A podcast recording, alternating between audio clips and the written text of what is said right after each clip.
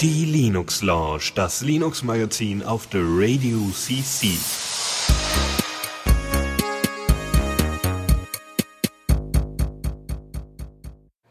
So, willkommen zur Linux Lounge am 5. Juli Nummer 2. Ähm, hoffentlich diesmal auch mit vernünftigem Ton und ohne Soundprobleme. Es wäre doch ge gelacht gewesen, wenn wir einfach durch wären mit den Problemen. Naja, ähm, hallo Julian. Hi, hallo Lukas. ich habe ja. jetzt den Jingle nicht gehört. Ich hoffe, das war nicht ah, gewollt. Do, nee, habe ich vergessen zu verbinden. Ähm, stimmt, genau, da, deshalb hörst du dich wahrscheinlich gerade nicht. Okay, ich glaube, wir sind noch nicht ganz durch, aber das machen wir dann nach der Sendung. Ich sag dir einfach immer, wenn Jingles sind, dann passt das. Sehr gut, genau. Okay, dann. Wunderbar. Äh, ja. Ich hatte vorhin was erzählt. Ich weiß nicht, ähm, ist wahrscheinlich überhaupt nichts davon angekommen, deswegen fange ich jetzt nochmal von vorne an. Ja. Also ich war dieses, an diesem Wochenende auf der RuhrJS. Die RuhrJS ist eine, ähm, in, eine ähm, JavaScript-Konferenz, äh, die in Bochum stattfindet. Die heißt, ist jetzt, hat jetzt das erste Mal stattgefunden und ich durfte da anwesend sein und ich durfte auch mithelfen. Ähm, das ein bisschen zu organisieren. Das war echt großartig. Wir hatten viele tolle, interessante Leute kennengelernt.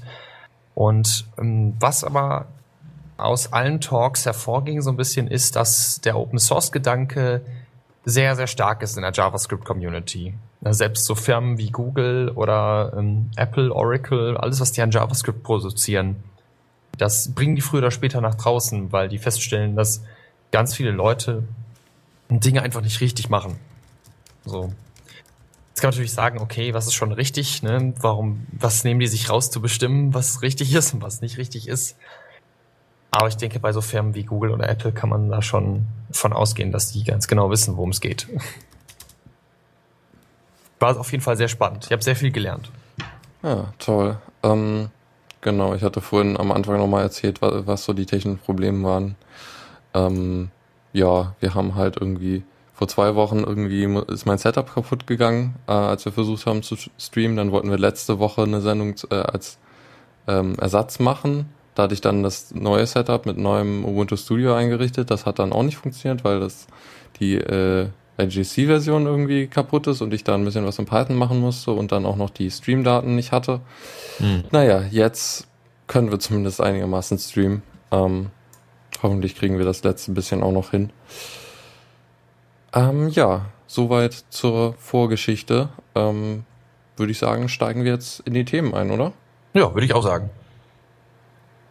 Neues aus dem Repo.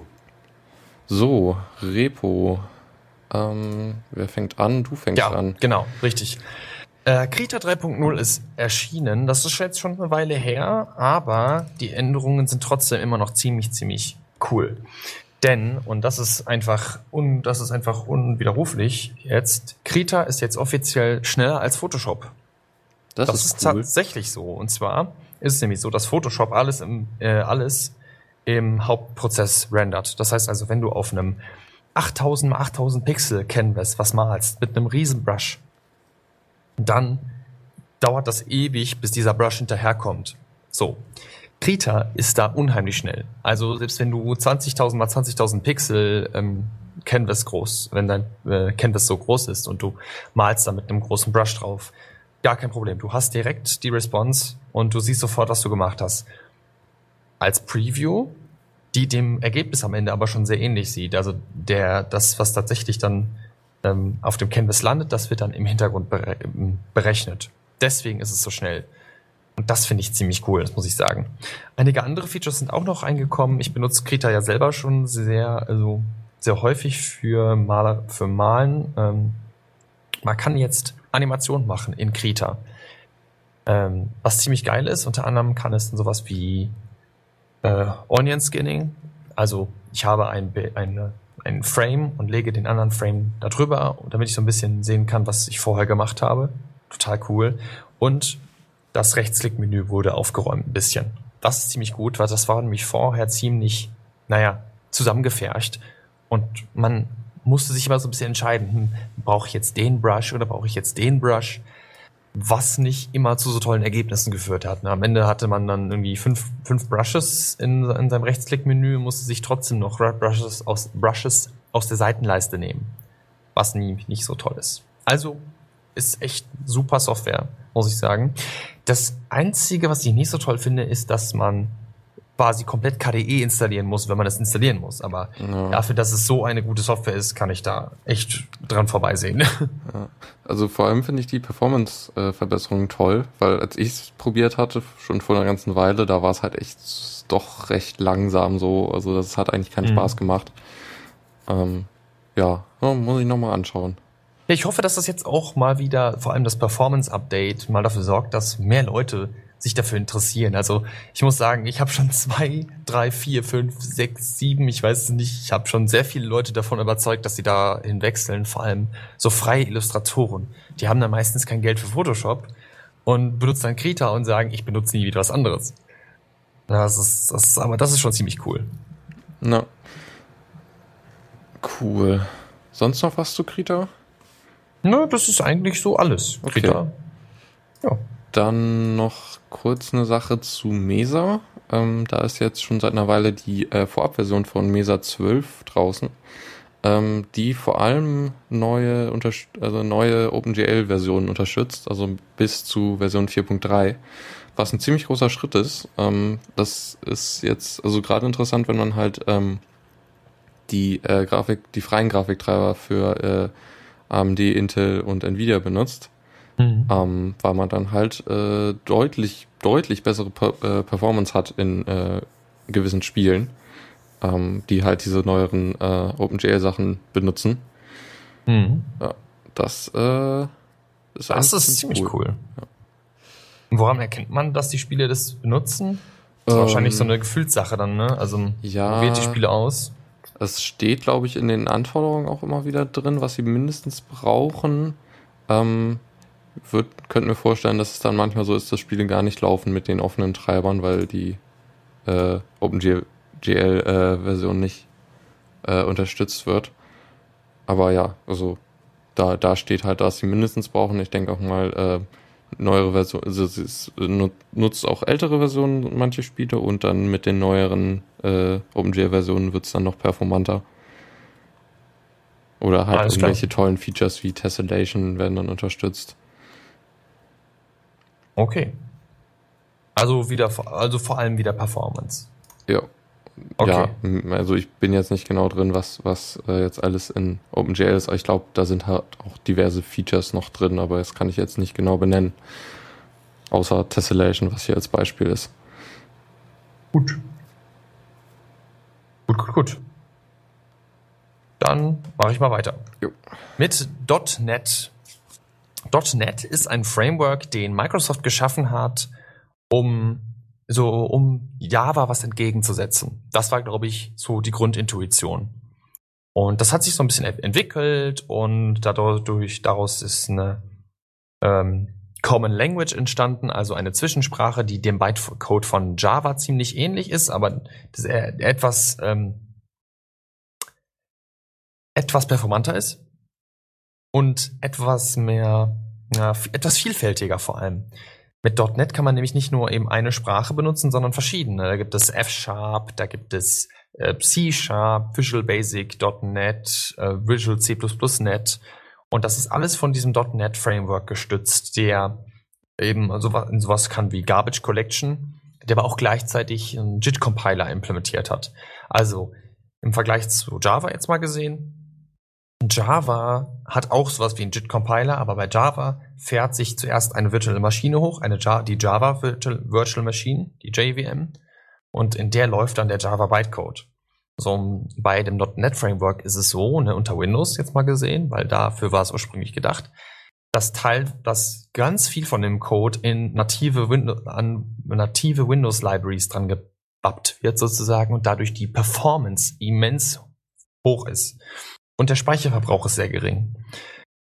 So, das Ganze war ganz lange Closed Source, bis dann vor ein paar Jahren Microsoft das aus dem Nichts veröffentlicht hat. Die ganzen Sources zu dem gesamten Framework und allem drum und dran. Und ja. das hat, und hat das so ein bisschen in so verschiedene Projekte gestaffelt. Und Wobei, eine. Vorher gab es ja noch Mono, was halt ein quasi äh, reverse-engineertes äh, .NET war. Genau. Und da, da funktioniert halt auch, funktionierte halt auch nicht jede API mit. Genau. Was problematisch war. Die Performance war auch schlecht. So. Ne, und Microsoft hat eben, das, der Hauptteil ist eben .NET Core. So. Und jetzt ist .NET Core 1.0 rausgekommen. Yay! Also, von dem Open Source Kernframework tatsächlich die Version 1.0 stabil. Das beinhaltet unter anderem verschiedene Web-Frameworks, ASP.NET, ASP.MVC. Das sind so die beliebtesten Frameworks. Ich kann mal so ein paar Namen nennen. Also Twitter und GitHub benutzen die zum Beispiel. Ähm, obwohl Twitter auch sehr viel Java EE benutzt. Also Java Enterprise Edition. Ähm, was das jetzt heißt im Endeffekt ist, dass erstmal nur so der Grundstock an Daten, also das, was man braucht, um Programm lau Programme laufen zu lassen, das ist gegeben, das ist da. Das gibt schon. Also auch die Runtime und, und das Framework, das ist da. Was noch nicht da ist, ist das Tooling. Also kein Compiler, kein Visual Studio. Und Visual Studio wird es, wird es für Linux geben, wird es für macOS geben. Aber das erst nachdem dieses Jahr die Version äh, 15 von Visual Studio rausgekommen ist, also Visual Studio 2016. Wenn die fertig ist, dann machen sie sich daran, äh, Clients für Mac und für Linux zu machen. Ja. Ja, und die gesamte Entwicklung findet auf GitHub statt. Die gesamte Core-Entwicklung. Und dazu gibt es auch einen Link in den Show Notes. Na, es ist halt echt toll, weil es auch einige Tools gibt, die äh, ja irgendwie auf .NET basieren, die man eigentlich gerne unter Linux hätte und damit ist der Portierungsaufwand ja sehr, sehr gering. Ja, quasi gleich null. Ja. Vor allem, und vor allem, ähm, C-Sharp ist eine Sprache, in die ich äh, während der Ausbildung gelernt habe, die wirklich, man kann sehr schnell was damit schreiben.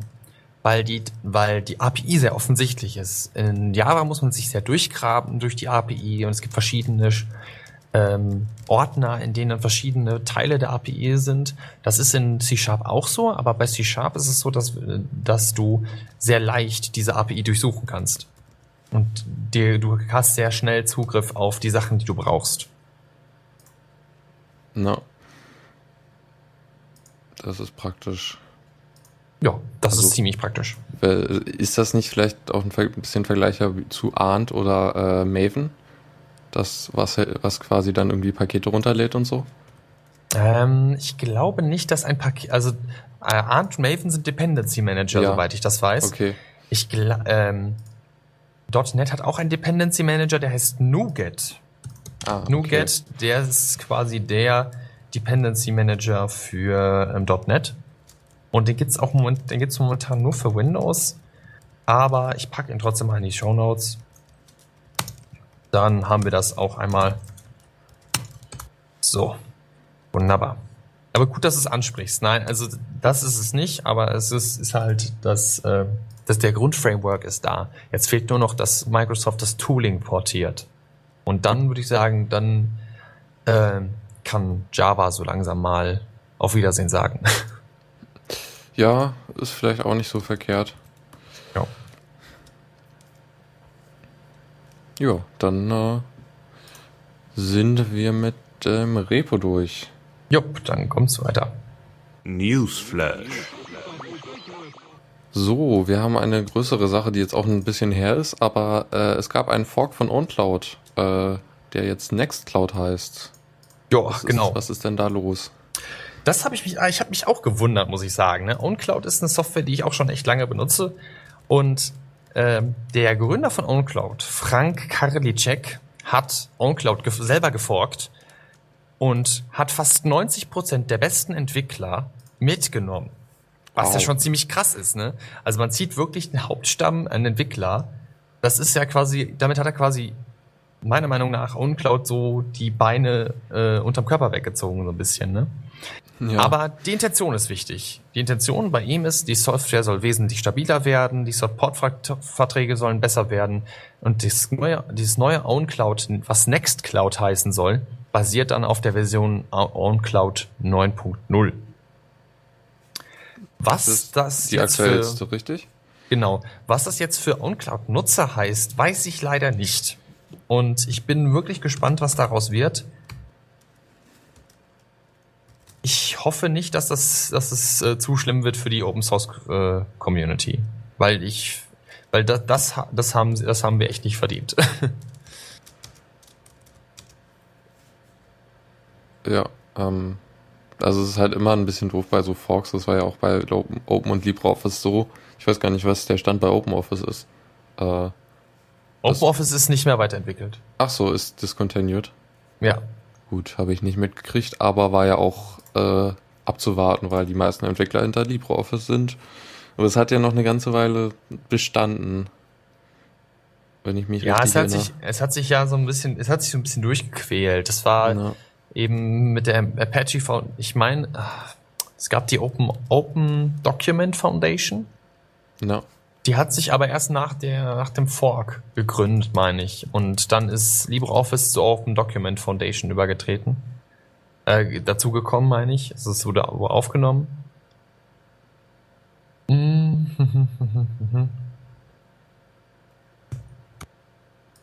genau.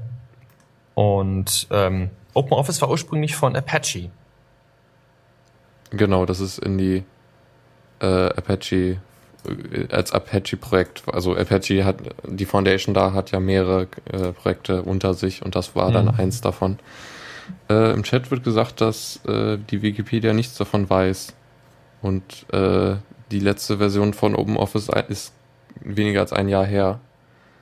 Ja, ich, wie gesagt, ich gucke auch gerade, weil ich mir nicht ganz sicher war. Ähm, und ich sehe auch gerade, dass tatsächlich also OpenOffice noch ein Stück weit weiterentwickelt wird. Aber ich bin mir eben, ich bin mir nicht sicher, inwieweit jetzt OpenOffice ähm, mit ähm, LibreOffice hinterherkommt von der Funktionalität. Äh, also ziemlich sicher, dass LibreOffice wesentlich weiter ist. Okay, im Chat wird nochmal gesagt. Äh, mhm. Faktisch tot, aber nicht offiziell. Ja, genau. Wahrscheinlich einfach nur nicht für tot erklärt. Ja. Gut. Du hast was zur Sicherheit.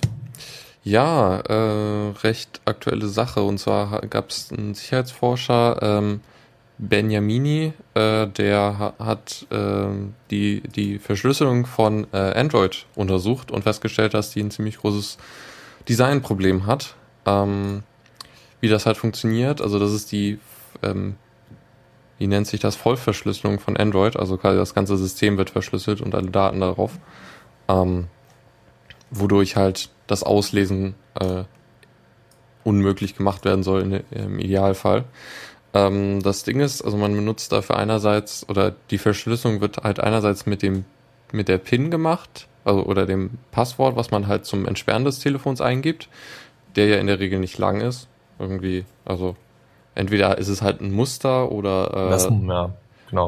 Und das Muster sind ja auch nur Zahlen im Endeffekt, ne? Genau. Ähm, ja, und äh, der wird halt zur Erhöhung der Sicherheit mit einem Key kombiniert, der äh, gerätespezifisch ist, der aber auch in einem Speicher liegt, und zwar der, der sogenannten Trust Zone. Ähm, und äh, diese Trust Zone ist halt theoretisch also ist halt, da kann halt signierte Programme können darauf zugreifen. Ähm, und die andere Möglichkeit ist halt, dass äh, da eine Sicherheitslücke drin ist und ähm, da halt man den trotzdem auslesen kann. Ähm, was man dann damit machen kann, ist, dass man das auf einem speziellen Rechner mit spezieller Software irgendwie ähm, dann halt brute forcen kann. Weil dann muss man nur noch mhm. diesen Pin rausfinden und der ist in der Regel nicht so schwer. Nee. Genau. Ähm, das Ganze wird mit Apple verglichen, weil die haben das ja auch, nur dort ist der Key wirklich nur auf dem Telefon äh, benutzbar, dieser ha Hardware-Key und nicht von anderen Sachen auslesbar. Der ist wirklich nur dafür da äh, zum Entsperren oder zum Entschlüsseln. Ähm, genau. Und was jetzt halt passiert ist, oder also einerseits gibt es halt diese theoretische Möglichkeit, dass halt äh, sobald es irgendeine Sicherheitslücke bei diesem ähm, in dieser Trust Zone gibt, dass man darauf zugreifen kann, dass äh, man damit das wesentlich erleichtert, das Entschlüsseln. Und es gibt tatsächlich eine Sicherheitslücke und zwar bei Qualcomm-Prozessoren, die äh, also in Software halt, wo man genau das machen kann, dass man da die Trust Zone aus, auslesen kann. Ach, das Ähm, ist bekannt. ja. Das hat nicht der Benjamini rausgefunden. Ähm, das weiß ich nicht genau, wer das rausgefunden hat, aber es jedenfalls im Januar äh, wurde es gefixt. Schon. Okay.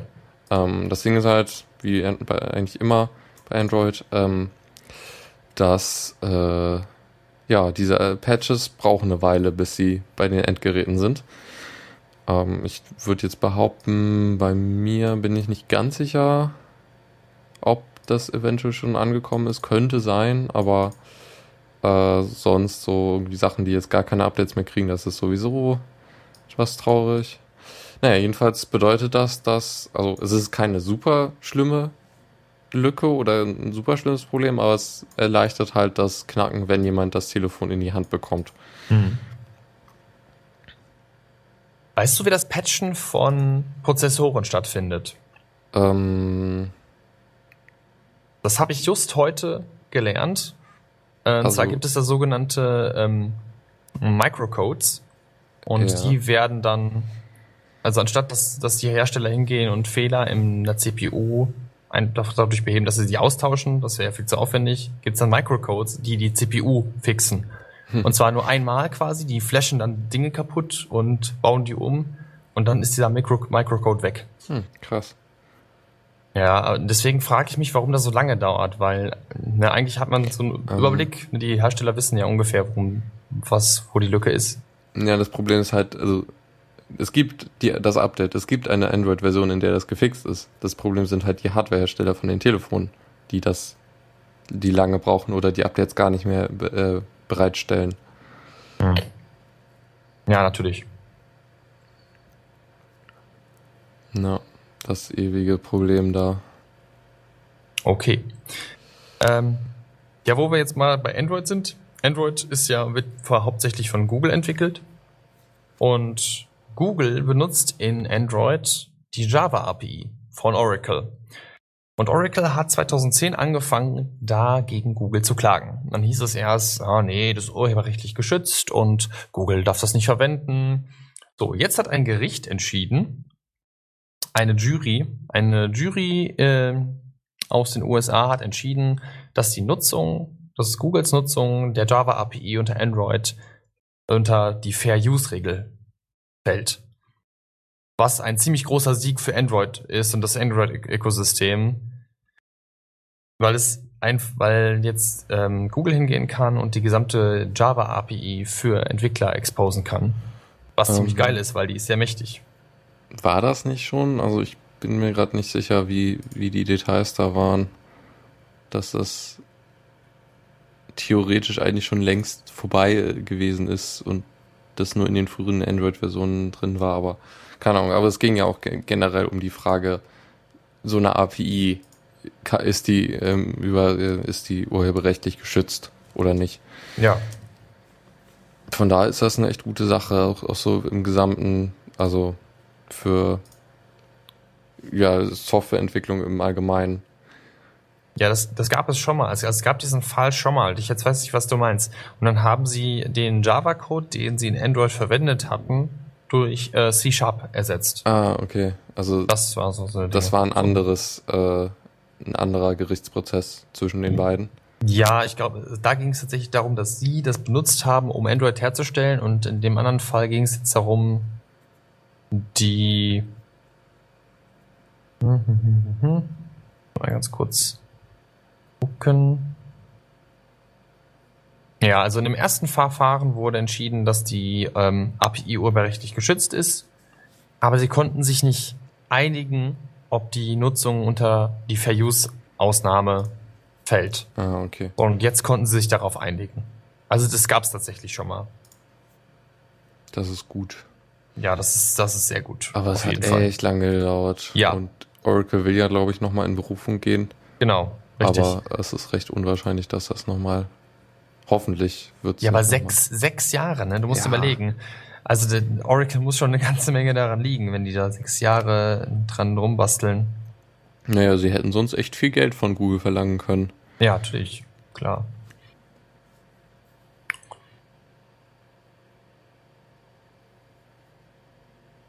Okay. Äh, Moment, wo sind wir jetzt? Das ist durch. Ach ja, jetzt kommt das nächste Thema, das ist auch ein bisschen her. Und zwar bei GNOME oder bei der GTK mhm. ähm, gab es jetzt die Überlegung, dass man die ähm, das Vers Versionierungsschema etwas ändert. Ähm, da gab es jetzt den Vorschlag, dass man alle zwei Jahre einen Major Release macht, ähm, der halt ähm, in, die halt inkompatibel zueinander sind. Ähm, nach diesem Major Release soll es noch weitere, äh, ein paar weitere Versionen geben, die noch inkompatibel sein können, wo noch größere Änderungen sein können, aber ab einem gewissen Punkt soll es halt feststehen, sodass man in diesem Zweijahresraum äh, eine feste äh, API hat. Und ähm, also, weil das große Problem ist halt, dass sehr viele Programme überraschend viele eigentlich immer noch GTK 2 benutzen, anstatt auf GTK 3 zu wechseln, weil sich da so viel ändert. Ähm, ja, zum Beispiel Firefox hat ganz lange GTK 2 benutzt, ne? Ja, genau. Ja, und damit soll es halt jetzt für einen gewissen Zeitraum immer eine stabile Version geben. Plus, man soll in der Lage sein, GTK-Versionen oder verschiedene GTK-Versionen parallel zu installieren, was halt auch nochmal hilft. Sodass ja, auf man jeden Fall. ältere ähm, Software, die halt die ältere äh, GTK-Version benutzt, äh, immer noch installierbar ist. Ja, das ist ein Vorschlag, der bei der GUADEC, also der, äh, was heißt nochmal GUADEC, GNOME äh, User GNOME Users and Developers European Conference. Genau, da, die ist im August, da soll das dann beschlossen werden.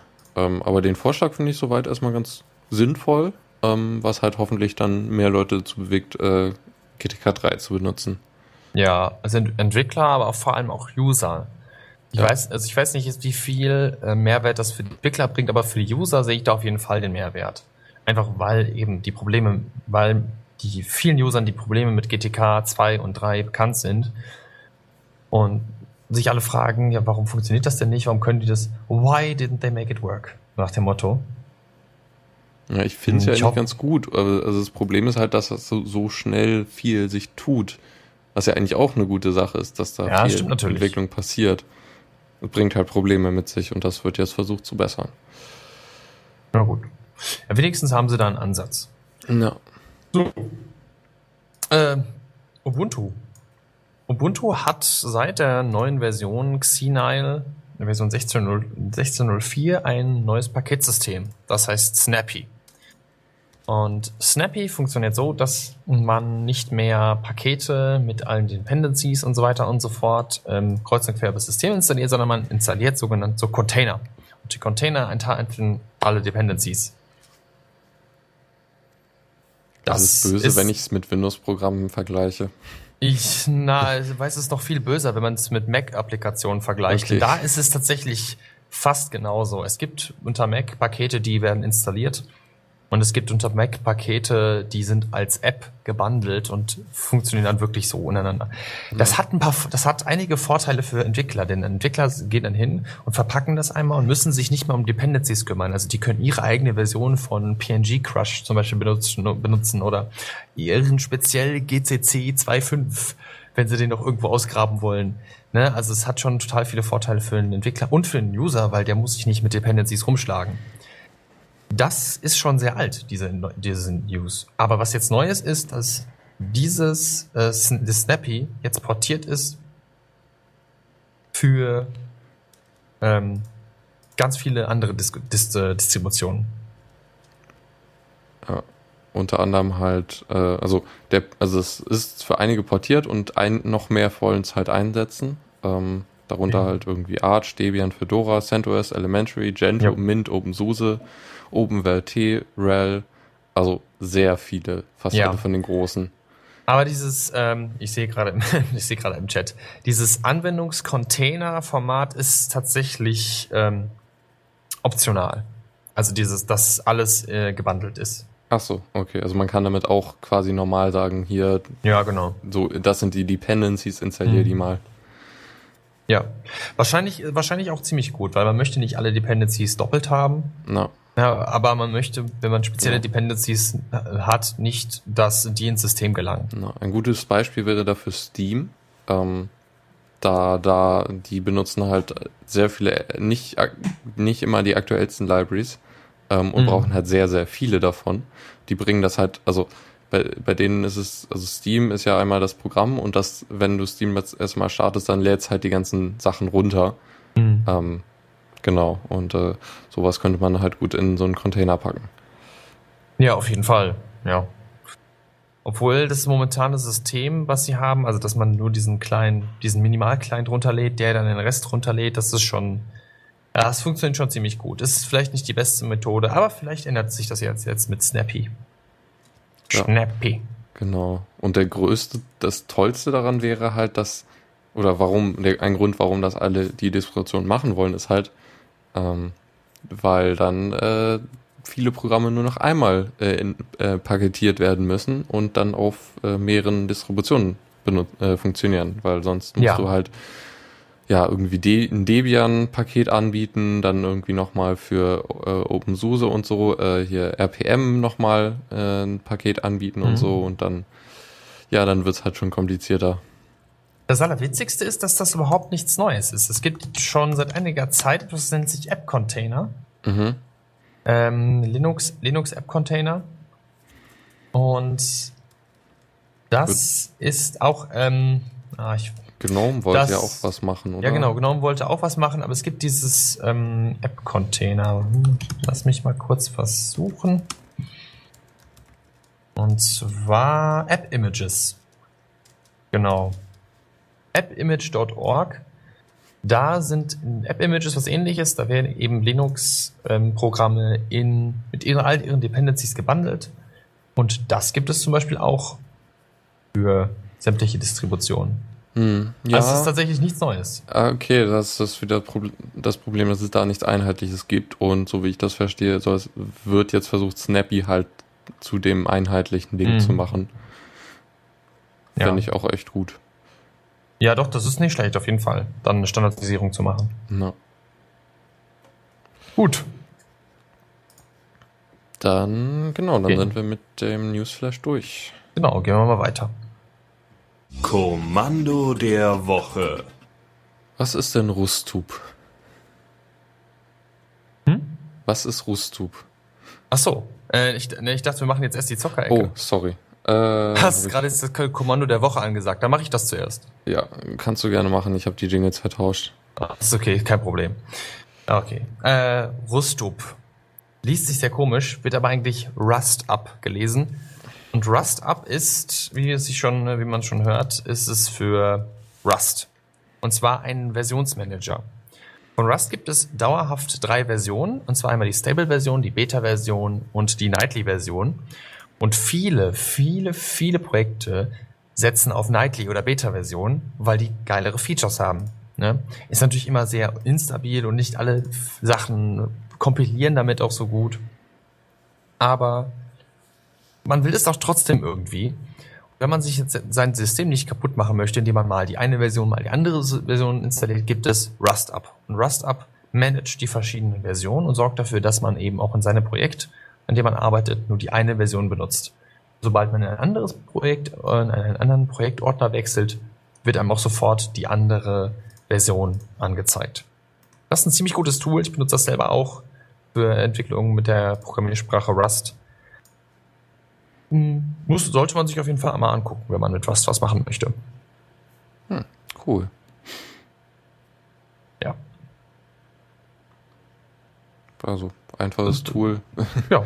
Sehr wie- einfaches wie Tool. es sein sollte. Genau. Es tut wirklich auch nur das, was es machen soll. Was es, was es soll. Okay. Jetzt geht's aber an die Zockerecke. Ja. Zockerecke.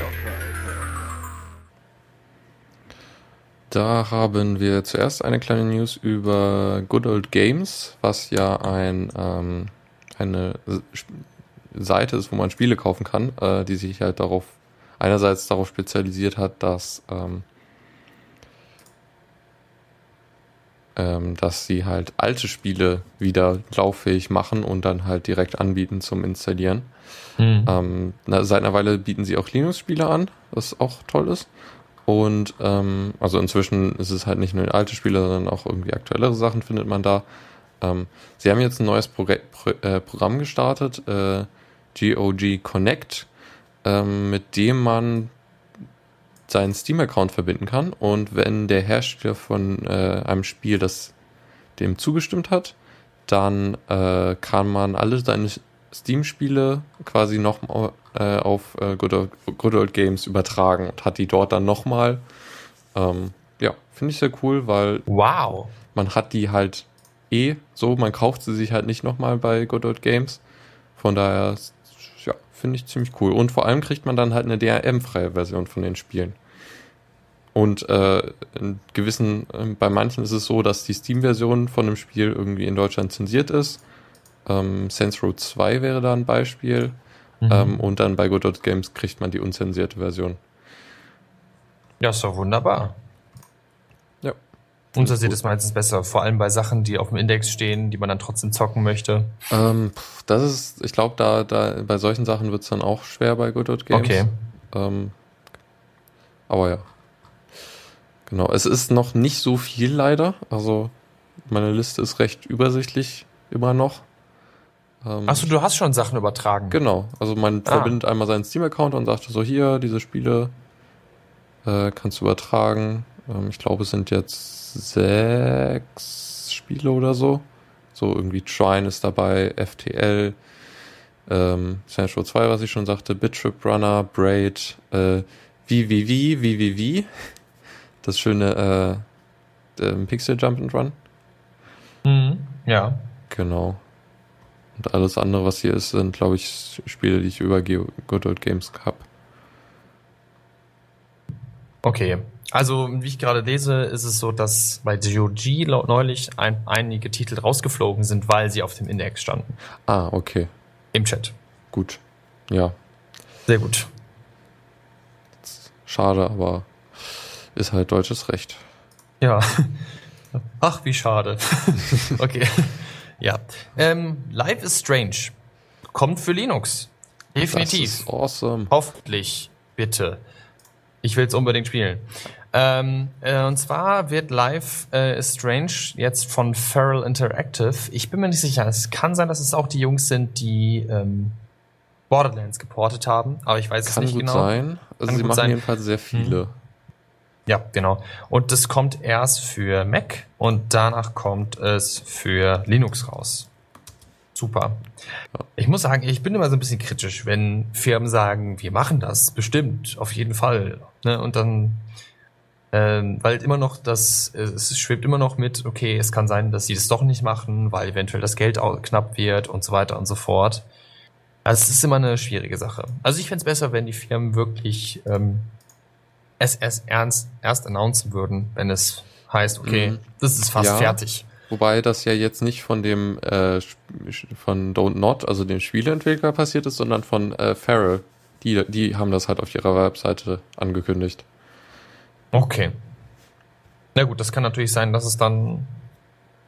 Mh, hm, ja, gut, okay. Hier steht auch schon Out Now auf deren auf Feral Interactive.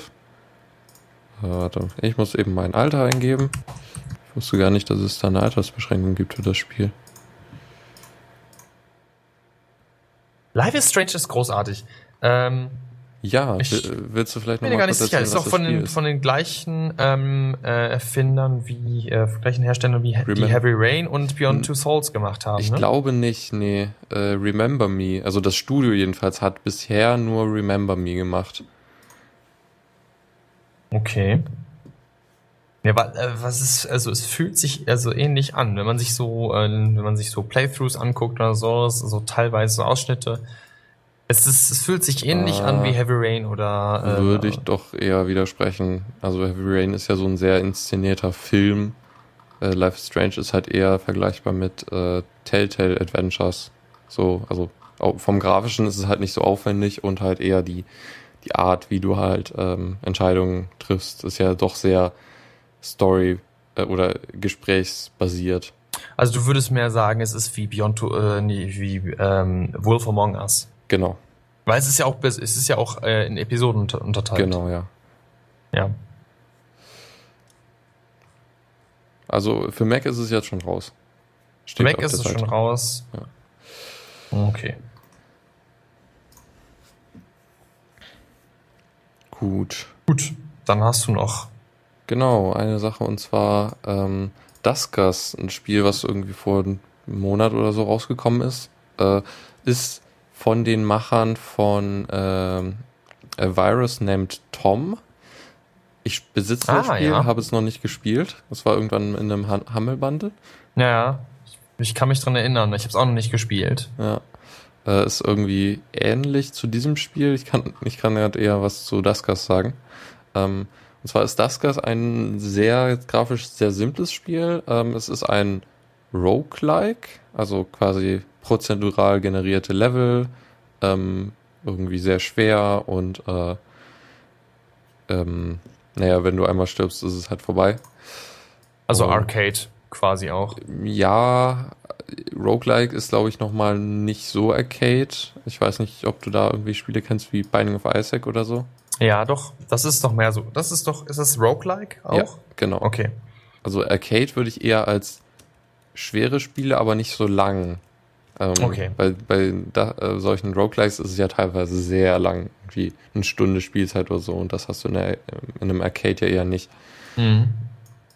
Und das sieht echt interessant aus. So ein bisschen hacky. Sieht Mhm. cool aus. Ja, also das Prinzip ist, also es ist ein Sci-Fi-Spiel, wo man halt äh, selber irgendwie mit einem Raumschiff unterwegs ist und auch, also man weiß nicht so genau, wer man selbst ist, ähm, ob man selbst überhaupt ähm, ein Lebewesen ist oder ein Roboter, weil alles, was man trifft, sind eigentlich äh, ja entweder Drohnen, also man hat selber so ein paar Drohnen, die man steuern kann, das ist so das Hauptspieldings, oder halt irgendwelche anderen wilden Sachen. Ich weiß gar nicht mehr, ob das dann auch Roboter sind oder irgendwelche Tiere.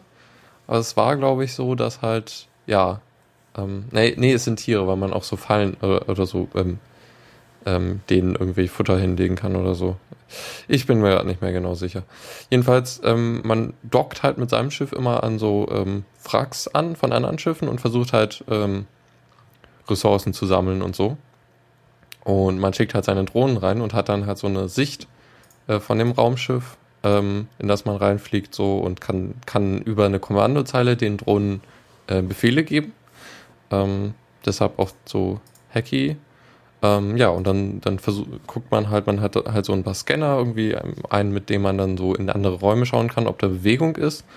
Ähm, und ja, genau, ich glaube, die, man hat nicht wirklich eine Bewaffnung, deshalb muss man halt sehr aufpassen, so wie man halt mit Gegnern umgeht. Ähm, Gibt es dann halt oft so Strategien, dass man halt irgendwie die in einen anderen Raum lockt, so und dam- damit man dann in den Raum kommt, wo, wo die äh. Gegner sind. Ja, und genau, äh, das ist so grob das Spielprinzip. Und das gibt's jetzt schon für Linux. Genau, gibt's für alle drei Plattformen auf Steam. Wow. Das ist ja super. Kostet 20 Euro aktuell. Ja, ich meine, es hat ja auch Content ohne Ende, ne? Also Ja. da lohnt es sich dann wahrscheinlich die 20 Euro in zu investieren. Mhm. Wobei, ähm, ich glaube, Binding of Isaac kostet weniger und hat sehr, also würde ich behaupten, noch mehr Content. Na, ich weiß nicht. Also du hast natürlich äh, die ganzen. Naja, du hast bei Binding of Isaac auch eine prozedurale Generierung. Ich glaube, man muss es tatsächlich mal ähm, äh, so A-B-Testing-mäßig mal spielen, also beides mal Ja. spielen, um sich da mal ein Bild von zu machen. Ja, ich kann leider zu das jetzt gerade nicht sagen, weil ich halt eigentlich genug Roguelikes habe zum Spielen. Das ist immer das, das Problem. Man beendet die nicht so wirklich. Hm. Ja, ja, ich kenne das Problem. Ich kenne das Problem. Na, hab grad wieder äh, Invisible Ink angefangen, was ein sehr schönes Spiel ist. Ja. Das ist so ein bisschen wie Shadowrun Returns. Äh, Ne? ja, oder wie XCOM. Ähm, ja. Das ist auch so, so rundenbasierte Mhm. Strategie. Und Ja. so Einsatzkräfte.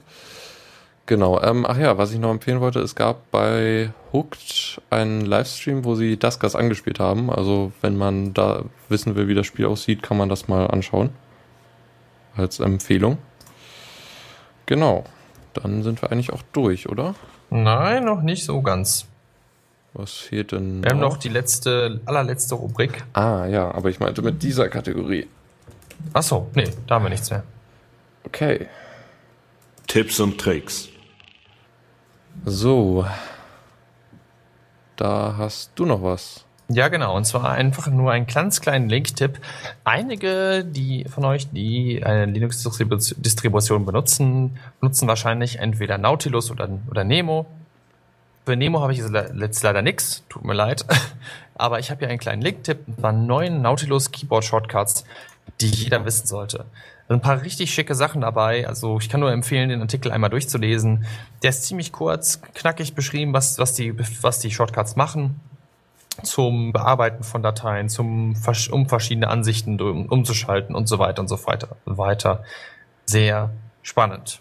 Also ich glaube, das sind so die Standard-Shortcuts, die irgendwie von Windows ursprünglich kommen, aber halt auch in der Regel in den äh, anderen Dateimanagern äh, funktionieren. Deshalb würde ich sagen, unter äh, KDE funktionieren die eventuell auch. Oder halt unter X-Face oder so.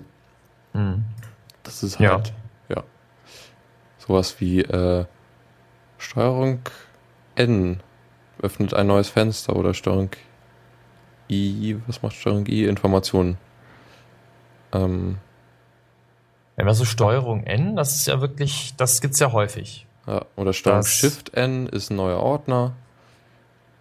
Ähm, Steuerung H ist, glaube ich, fast überall gleich. Äh, zeigt halt versteckte Dateien unter Linux. Ja, Hide. Ja. Genau, das ist halt wichtig. Also so, so ein paar Shortcuts, die man eigentlich kennen sollte oder ja, wenn man sie noch nicht kennt, äh, sehr sinnvoll zu wissen, weil es halt das Arbeiten mit einem Dateimanager er erleichtert. Ja, klar. Ja. Für die Leute, die nicht so gerne in der Konsole hängen, auf jeden Fall. No. Wunderbar. Damit wären wir, glaube ich, für heute durch, ne? Yay. In der Zeit. Äh, wow. Nicht ganz. Ja, nicht ganz. Ja, wir haben am Anfang ein bisschen äh, Probleme gehabt, aber wir haben es überwunden, soweit es geht. Yep. Ich hoffe dann auch mal, dass wir in zwei Wochen in der Lage sind, das äh, ganz problemlos zu machen. Mhm. Also, dass wir jetzt noch die letzten technischen Probleme ausräumen können. Aber das wäre wunderbar. Ja. Dann würde ich sagen, vielen Dank fürs Mitmachen. Ja. Dann äh, und vielen Dank fürs Zuhören. Und äh, man hört sich in zwei Wochen wieder. Jo, alles klar. Bis dann. Tschüss. Tschüss.